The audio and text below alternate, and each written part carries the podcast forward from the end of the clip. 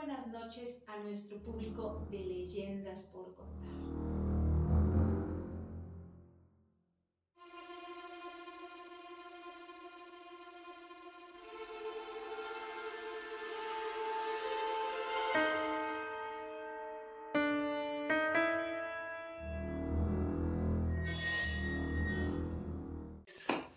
Muy buenas noches a nuestro público de leyendas por contar.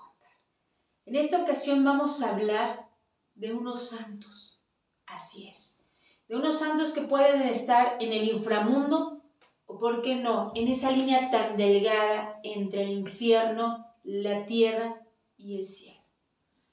Porque cuando hablamos de aquellas deidades, de aquellas deidades donde uno de los sectores que más ha llamado la atención en los últimos tiempos es de las organizaciones criminales, de los narcos, porque ellos también, ellos también adoran, adoran a determinados, a determinadas entidades. Estos entes que pueden tener una fuerza distinta por el tipo de religión y el culto que tienen.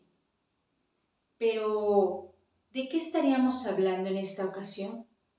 Si yo les digo el santo de los narcos, ¿les dice algo? ¿Acaso los transporta hasta el norte de nuestro país? En Sinaloa, precisamente, donde hay una serie de capillas, una serie de capillas que están precisamente en honor de quien cree, de Jesús Malverde. O tal vez yo les pueda decir que también hablaremos de uno de los ángeles que fueron desterrados de la corte angelical y que junto con dos más, junto con dos más ángeles que sufrieron estas consecuencias, se considera como uno de los más fuertes, porque hablar del príncipe de, los, de las moscas el demonio Belzabú no es cualquier cosa. Aunque hay quienes afirman que tiene apariencia de tres, de tres distintas caras, ya sea una rana, un perro y hasta de un ser humano, en realidad este personaje cuenta con unas enormes alas, unas enormes alas tipo murciélago. Pero, ¿acaso ¿Acaso ellos son los principales adorados por los narcos? Porque también hablaremos de los narcos satánicos, de Constanzo. ¿Acaso a ustedes les suena este nombre?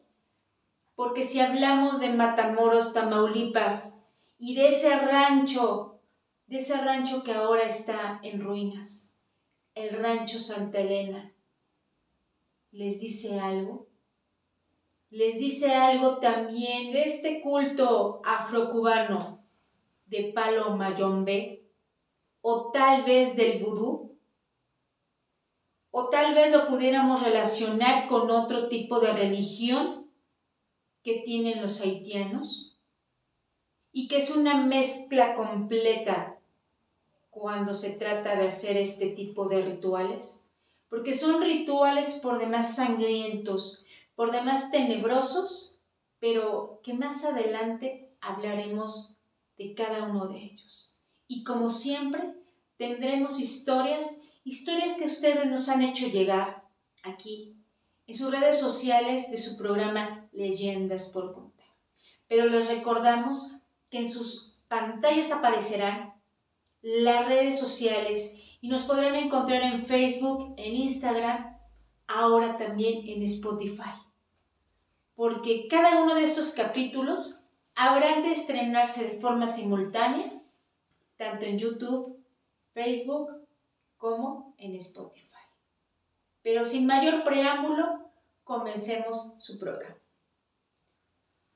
Y en esta ocasión, como ya lo mencionamos, hablaremos del príncipe de las moscas.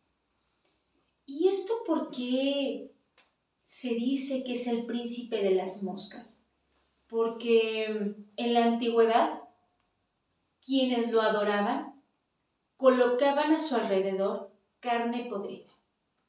Y la carne podrida obviamente atrae a estos insectos. Estos insectos de color negro, un tanto repugnantes, ¿por qué no?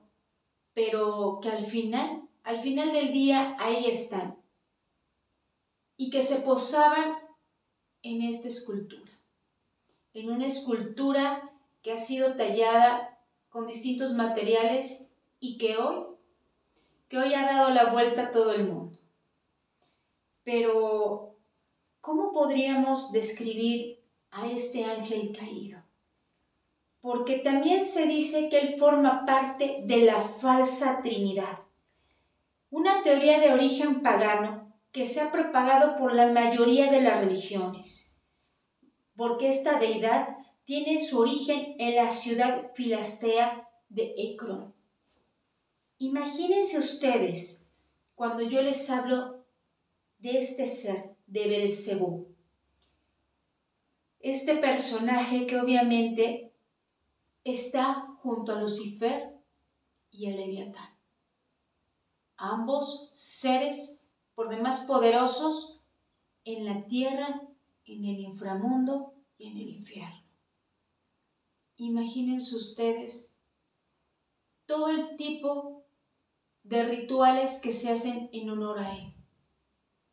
¿Ustedes serían capaces de hacer algún tipo de ofrenda? Porque hay quienes afirman que en algunos lugares donde este personaje permanece en la oscuridad, es adorado, pero también, pero también es el principal personaje, el principal protagonista en muchos rituales, en muchas ceremonias y no solamente donde las personas hacen algún tipo de petición, no, sino también lo hacen cuando llevan a sus hijos a este tipo de bautizos. Cuando también deciden llevar a cabo algún tipo de ceremonia matrimonial. Cuando dos personas deciden unirse, unir sus vidas y ofrecer, ofrecer ese amor a Belcebú. Y si ustedes no me lo creen, pueden ustedes visitar una de las tantas capillas que hay en la, República Mexicana, donde este personaje, Belcebú, es adorado, por ser uno de los demonios más fuertes que puede haber, junto con Lucifer y Leviatán, como ya lo hemos mencionado. ¿Qué puede significar entonces? ustedes serían capaces de hacer algún tipo de ritual con él para llamar la atención tal vez o para invocar algún ser que ya no está entre nosotros? ¿O por qué no solicitarle algún tipo de favor? No sé, en cuestiones personales, tal vez laboral y, ¿por qué no?, también amorosa. Pero recuerden, como siempre lo hemos mencionado, todo esto tiene un costo, un costo que puede ser por demás alto. Pero ustedes se atreverían, ustedes están dispuestos a pagar ese alto costo. Eso como siempre se los dejamos a ustedes para que lo analicen y lo reflexionen antes de hacer algún tipo de ritual sobre todo cuando es la luna creciente. O tal vez ustedes son de aquellos personajes que desean hacer rituales en luna menguante. Pero tengan cuidado cuando hagan esto, porque no saben qué tipo de portales pueden abrir y después cómo habrán de cerrarlos. Pero ahora vámonos con el siguiente personaje que tenemos para ustedes. En la década de los 80, la frontera de nuestro país se convirtió en una de las más temibles, en una de las que habría de sembrarse el miedo de forma constante y permanente. Porque en ese entonces, en ese entonces ya comenzaron a aparecer los grupos más importantes de narcos. Y no era cualquiera, porque si hablamos de estos santos que también eran adorados y siguen a la fecha por cada uno de ellos, imagínense lo que significaría hablar del rancho Santa Elena. Este rancho inmenso que se decía y se dice que está enclavado en Matamoros, muy lejos de la civilización, al menos para ese entonces. Pero, ¿quién habitaba este lugar? ¿Quién habitaba un sitio por demás terrorífico? Un sitio que prometía ser macabro y que se asemejaba a cualquier historia a cualquier historia que ha sido planteada por el cine norteamericano. Por ejemplo, la masacre de Texas, si ustedes la recordarán. Una situación similar es la que se vivió por muchos años en este sitio. Porque gracias a Adolfo Constanzo, un hombre joven en ese entonces, decidió ser el principal, el principal terror de toda esta región. Porque él realizaba una serie, una serie de rituales que no eran nada sencillos. Porque él tenía la visión, la visión de asaltar todos los panteones que pudiera y robarse de esas tumbas cuerpos desmembrados, ¿por qué no algún brazo, alguna cabeza o un tórax? Pero como cualquier otro ladrón, no tendría él ningún tipo de reparo para seguir con esto. Y como su filosofía era realizar estos tipos de rituales con partes humanas, hervirlas, como era el cerebro, por ejemplo, y hacer una serie de brebajes que debían de ingerir todos sus seguidores, porque se tenía pensado al menos eso es lo que ellos creían, que al tomarlo serían invencibles y también invisibles a los ojos, a los ojos de la policía. Pero, ¿qué había de realidad en todo esto? Hay que recordar que esta, este culto del, del palo mayombe no es cualquier cosa. Por tal motivo, debemos de ser muy cuidadosos si tú decides hacer algún tipo de rito, porque no sabes las consecuencias que habrá de tener no solamente en esta vida, sino en otras más. Y lo peor aún, en contra de tus seres queridos. Pero Adolfo Constanzo no estaba solo. Adolfo Constanzo conoció a una mujer de nombre Sara. Esta mujer Sara, que se le conocía también como la madrina, porque él, él era el padrino de muchos. Y es que este hombre llegó de Miami. llegó de Miami para comenzar una vida distinta en la Ciudad de México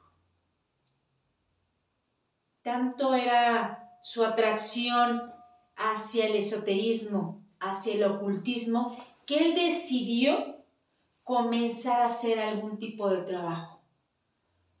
Al inicio eran trabajos sencillos, tal vez la lectura de un tarot, tal vez algún tipo de limpieza a los clientes, pero al darse cuenta del poder que tenía, comenzó, comenzó a cobrar otro tipo de cantidades mayores. Y también, también fue solicitado por políticos mexicanos. ¿Y por qué no? Por otros narcos que lo seguían y lo buscaban para algún trabajo. Porque Adolfo Constanzo había conocido en Haití a un sacerdote, a un sacerdote del vudú que lo comenzó a llevar por estos senderos del ocultismo, por estos senderos de la magia negra, por lo que poco a poco él ya sabía más que su propio maestro. Y en este afán, en este afán de tener mayor poder, de sentirse que era el único protector de todos los narcos, él decidió secuestrar a decenas de personas. Cuando él fue detenido en la Ciudad de México, y su rancho de Santa Elena era incautado, se hallaron al menos 15 cuerpos. Pero se dice que ese número fue el menor, porque había más. Y todas las personas secuestradas y que previamente habían sido torturadas antes de ser muertas, habían sido muy estudiadas, porque Adolfo Constanzo no iba contra cualquier persona. Si bien todos sus seguidores sabían el perfil de hombre que debían de llevarle, todos, todos tenían ciertas características. De hombres bien parecidos, de hombres de piel blanca, porque pareciera que Adolfo Constanzo tenía una obsesión con ellos, con estos hombres de piel blanca. Imagínate tú que vas saliendo de un bar y de haber después disfrutado de un buen rato con tus amigos y conocidos, eres interceptado por un grupo de hombres, sin saber que tu destino será uno muy macabro. Porque se dice, se dice que Adolfo Constanzo era de los más sádicos que puede haber, porque desmembraba a sus víctimas al grado de utilizar alambres y desprender cada uno de los huesos. Imagínate tú traer como una corbata la columna vertebral de su última víctima, de un chico norteamericano de 21 años, que puso a toda la frontera de cabeza porque su tío, su tío era el director de aduanas fronterizas. Y al no saber más de él, comenzaron con un operativo impresionante. Un operativo que duró varios días, pero que por desgracia el joven ya había muerto. El joven había sido víctima de las peores torturas que pudo haber cometido Adolfo Constanzo. Y por desgracia, por desgracia, otros más corrieron esta suerte. pero llevar ya como trofeo una columna vertebral. ¿Qué tipo de trastorno, de trastornos mentales pudo haber tenido Adolfo Constanzo? Porque ya no solamente estaríamos hablando de un culto religioso, sino de serios problemas psiquiátricos. Qué grave situación. Qué grave situación para miles y miles de familias. Pero también qué grave que aquellos seguidores hayan optado por tomar esos brebajes, por esos brebajes que preparaba Adolfo Constanzo. Porque Adolfo Constanzo era capaz de hervir hasta el cerebro de una persona. Y eso debían de beberlo, porque tendrían mayores poderes. Pero, ¿tú qué piensas de este personaje? ¿Qué piensas de los narcos satánicos? ¿Crees tú que aún sigan practicando algún tipo de ritos en nuestro país? ¿Tú conoces algún tipo de historia que quieras relatarme? Que quieras compartir conmigo y que, obviamente, podamos leerla aquí, en tu programa de leyendas por contar. Pero ahora, ahora nos vamos con otro personaje más, con otro personaje que se volvió un icono y que a la fecha es adorado por miles de personas. Si yo te hablo de Jesús Malverde, ¿sabrás acaso de quién me refiero? Porque hay quienes dicen que es escultura, que muchas veces puedes percibir, visualizarla en algunos templos dedicados exclusivamente a él en el norte del país y también en el centro y sur, ¿por qué no? Se trataría de uno de los cantantes más famosos que ha tenido en la época del oro México. Porque hay quienes dicen que ese rostro corresponde a Pedro Infante.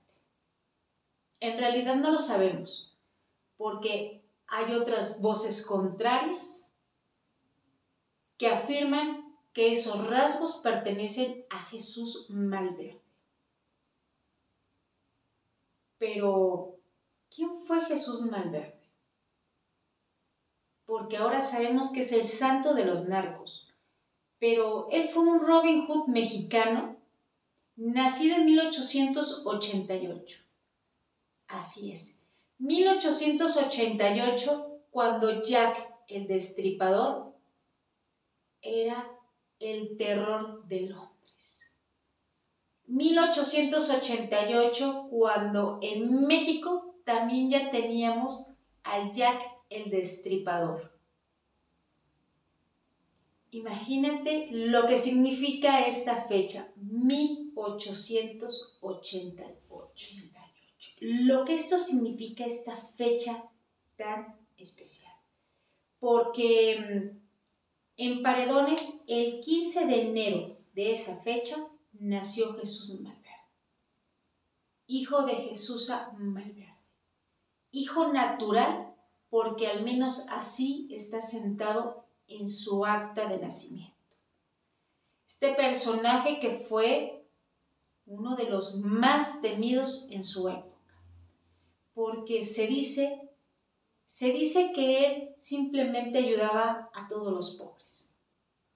Asaltaba cualquier carruaje, a cualquier familia de abolengo, porque su pretensión siempre era llevar ese dinero y repartirlo entre los más pobres. entre los más necesitados.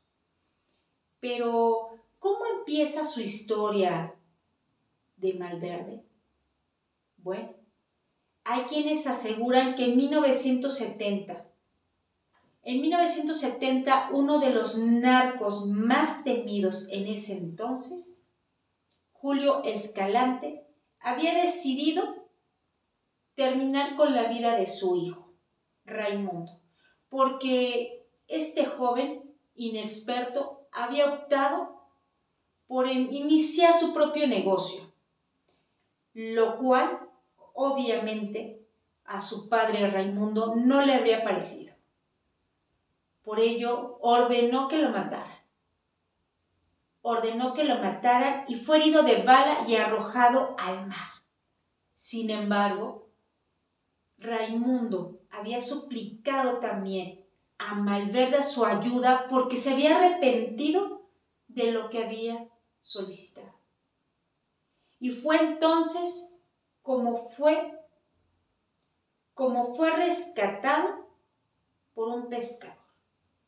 Y desde ese entonces, Jesús Malverde cobró mayor poder entre todos estos personajes que están inmersos en la delincuencia, en el narcotráfico y en otros sectores. Porque hay quienes dicen, hay quienes dicen que es súper milagroso. Y cuando las personas lo afirman, es porque tienen ya testimonios de estos hechos. Y las festividades de Jesús Malverde se celebran cada 15 de enero. Porque hay que festejar al santo de los pobres, al santo del pueblo, porque en cada una de sus capillas, principalmente en su tierra natal, en Sinaloa, es adorado y por demás reconocido, uno de los personajes con mayor, con mayor poder. En esta religión porque el santo del pueblo también tiene sus capillas en Culiacán, en Morelos, en Hidalgo, en Tijuana y en una de las tierras donde ha visto nacer a muchos de los narcos, en Badiraguato. Imagínense ustedes el poder que puede tener Malverde. Había quienes afirmaban que su apellido era una composición, pero en realidad no es así. Así es que si tú eres de esos personajes que quiere pedir un favor, puedes acudir a una de las capillas, de las tantas y tantas capillas que hay en nuestro México y ofrecer algo a Malverde a cambio del favor que habrá de hacerte. Pero ten mucho cuidado porque no sabes el tipo de favor que puedas solicitar y el precio que esto signifique. Así es que la decisión siempre estará en ti. Pero ahora vámonos a conocer una de las historias que nos han enviado ustedes, nuestros seguidores de leyendas por contar. Ahora habremos de hacer un relato, un relato por, por demás inusual, porque este relato está titulado No apagues la luz, que ellos pueden observar. Y este relato nos lo envía nuestra fan, Vania Pedraza.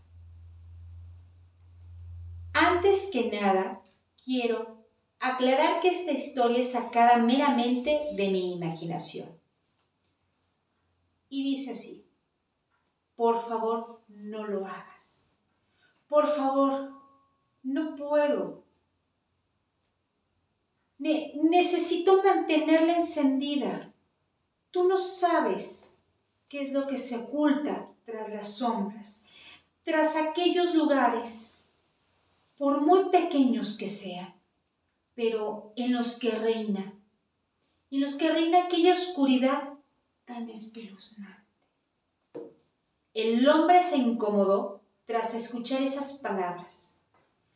Siente cómo su piel se eriza y el ambiente, el ambiente se empieza a sentir un tanto distinto, más pesado, como si en el fondo supiera que todo era real. Sintiéndose desorientado e incómodo, por la situación optó por salir lo antes posible. Dejando la luz encendida y la puerta de la habitación.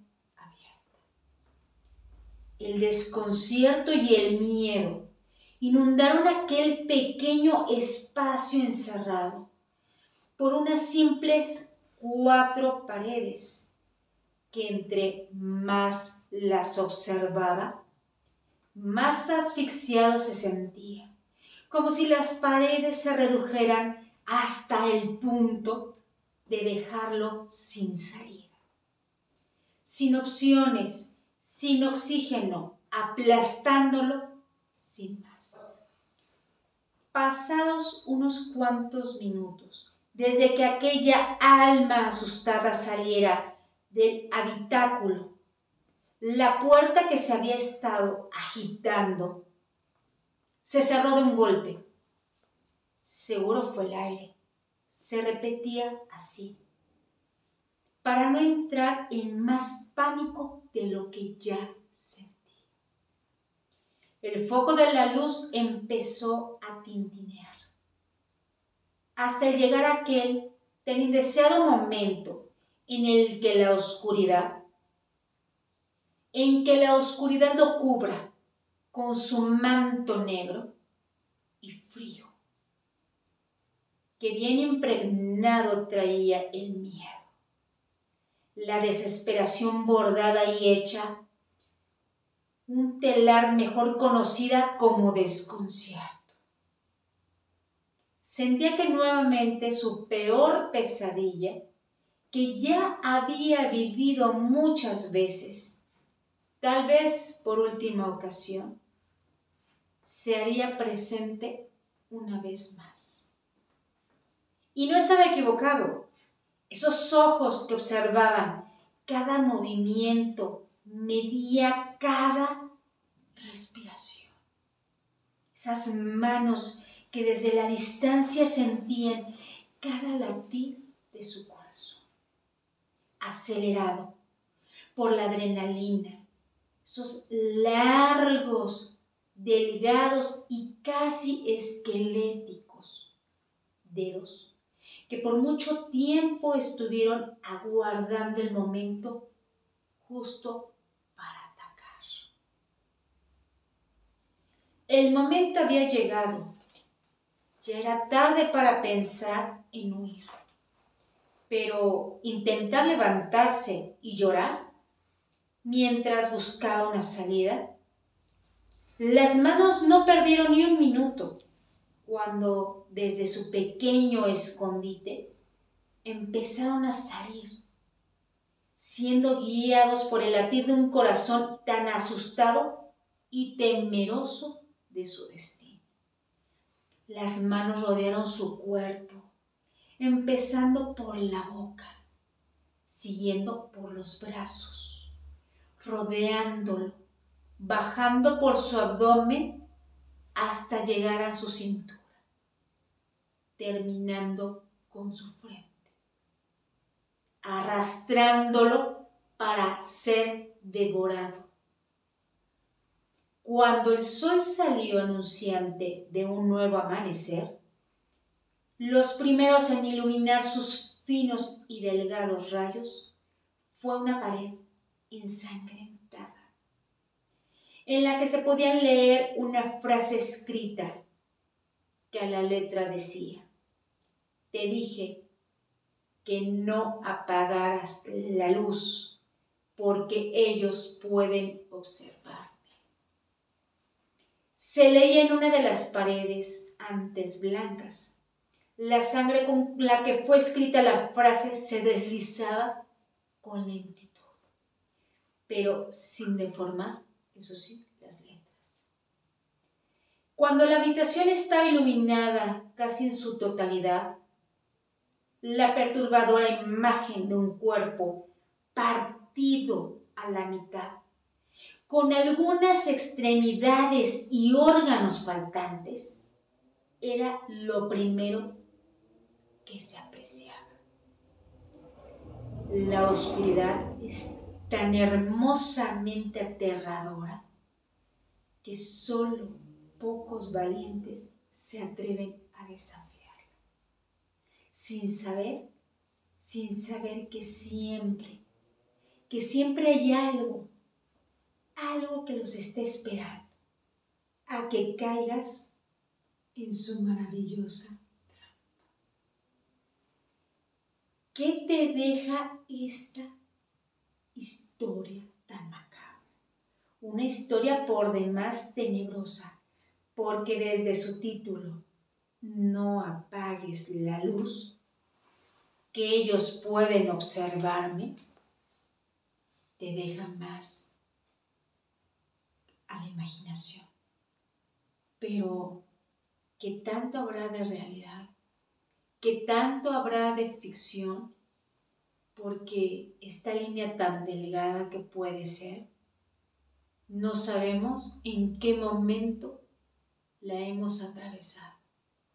No sabemos si había algo más ahí que nadie vio y que simplemente estaba al acecho de su víctima.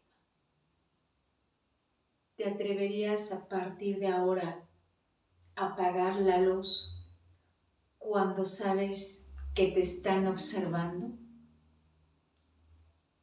Bueno, siempre utiliza el hashtag leyendas por contar porque quiero escuchar tu respuesta. Quiero leer cada uno de tus comentarios y, ¿por qué no? Esas historias que pueden tener un tanto de suspenso, un tanto de drama y un tanto de terror. Y un poco de misterio para que aquí, en un capítulo más de leyendas por contar, podamos disfrutar tú y yo.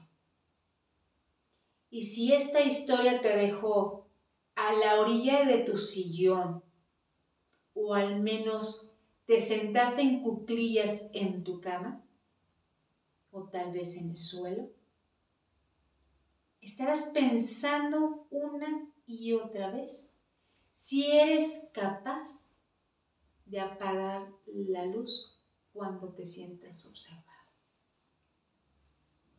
Recuerda tu servidora Paloma Pérez. Te espero en un capítulo más de tu programa Leyendas por Contar.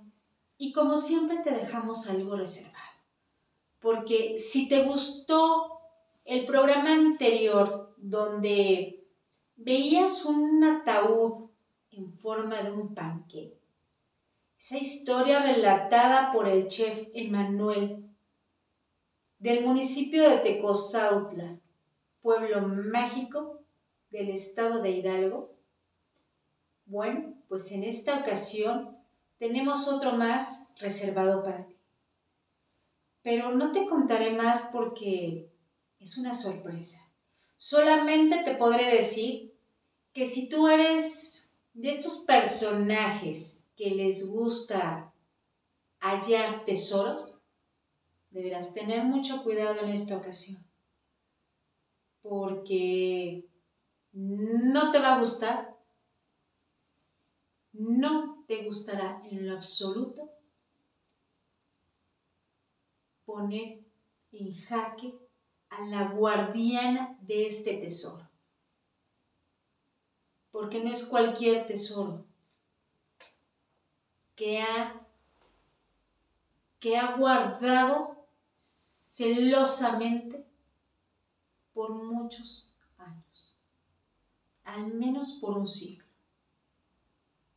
Entonces, sin más preámbulo, te dejamos este pequeño reportaje que hemos preparado para ti.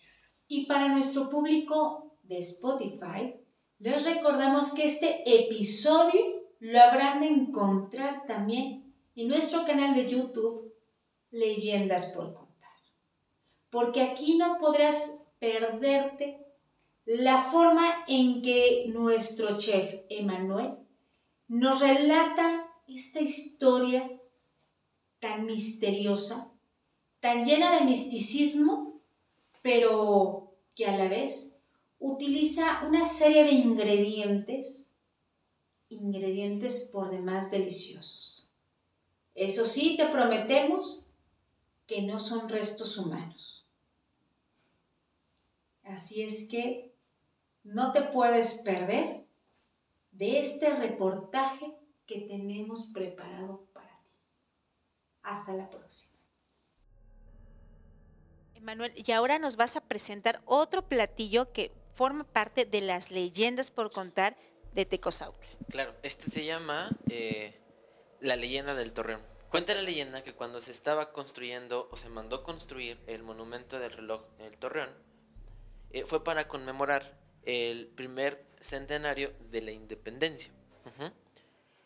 Por estas fechas, más aproximadamente en el 1907, se manda a construir y se construye, vaya, con cantera roja y cantera rosa, ¿de acuerdo? Entonces, se empezaron a construir las cuestiones, pero en, el día se construían y en la noche se caían. En el día se construían y en la noche se caían. Hasta que cierto día, cierta persona dijo, ¿saben qué? es que el diablo la está tirando. Y entonces las personas dijeron, bueno, vamos a hacerle una ofrenda al diablo. Y todas las personas adineradas de ese tiempo trajeron muchos, muchas cosas de valor, oro, monedas y demás. Y entonces lo depositaron en uno de los pilares que se tiene como base en el, en el, en el, en el monumento. Después de ahí se comenzó a ver que aparecía una mujer vestida de blanco y que, según dice la leyenda, es la persona que está custodiando dicho tesoro. Imagínense ustedes la cantidad de joyas, de oro, de monedas que tuvieron que depositar para que este monumento, este reloj, pudiera permanecer de pie. Obviamente estamos hablando que tiene más de dos siglos. Un siglo. Un siglo. Un siglo. Sí, sí, exacto. Tiene allá pasado de un siglo. Ahora, Emanuel, explícanos cómo vamos a hacer este, esta leyenda, cómo la vamos a representar. Vamos a hacer, eh, vamos a ocupar una técnica que se llama dispersión en dentro de la cocina, se llama técnica de dispersión. Entonces, vamos a hacerlo. Tecozautla tiene el nombre, bueno, su nombre de Tecozautla significa lugar donde abunda el ocre amarillo, que en este caso es una tierra amarilla, que se disuelve muy fácilmente. ¿De acuerdo? Hemos hecho unos panes, panes de miga, se les conoce, y los vamos a poner aquí, representando las cuatro columnas de el torreón.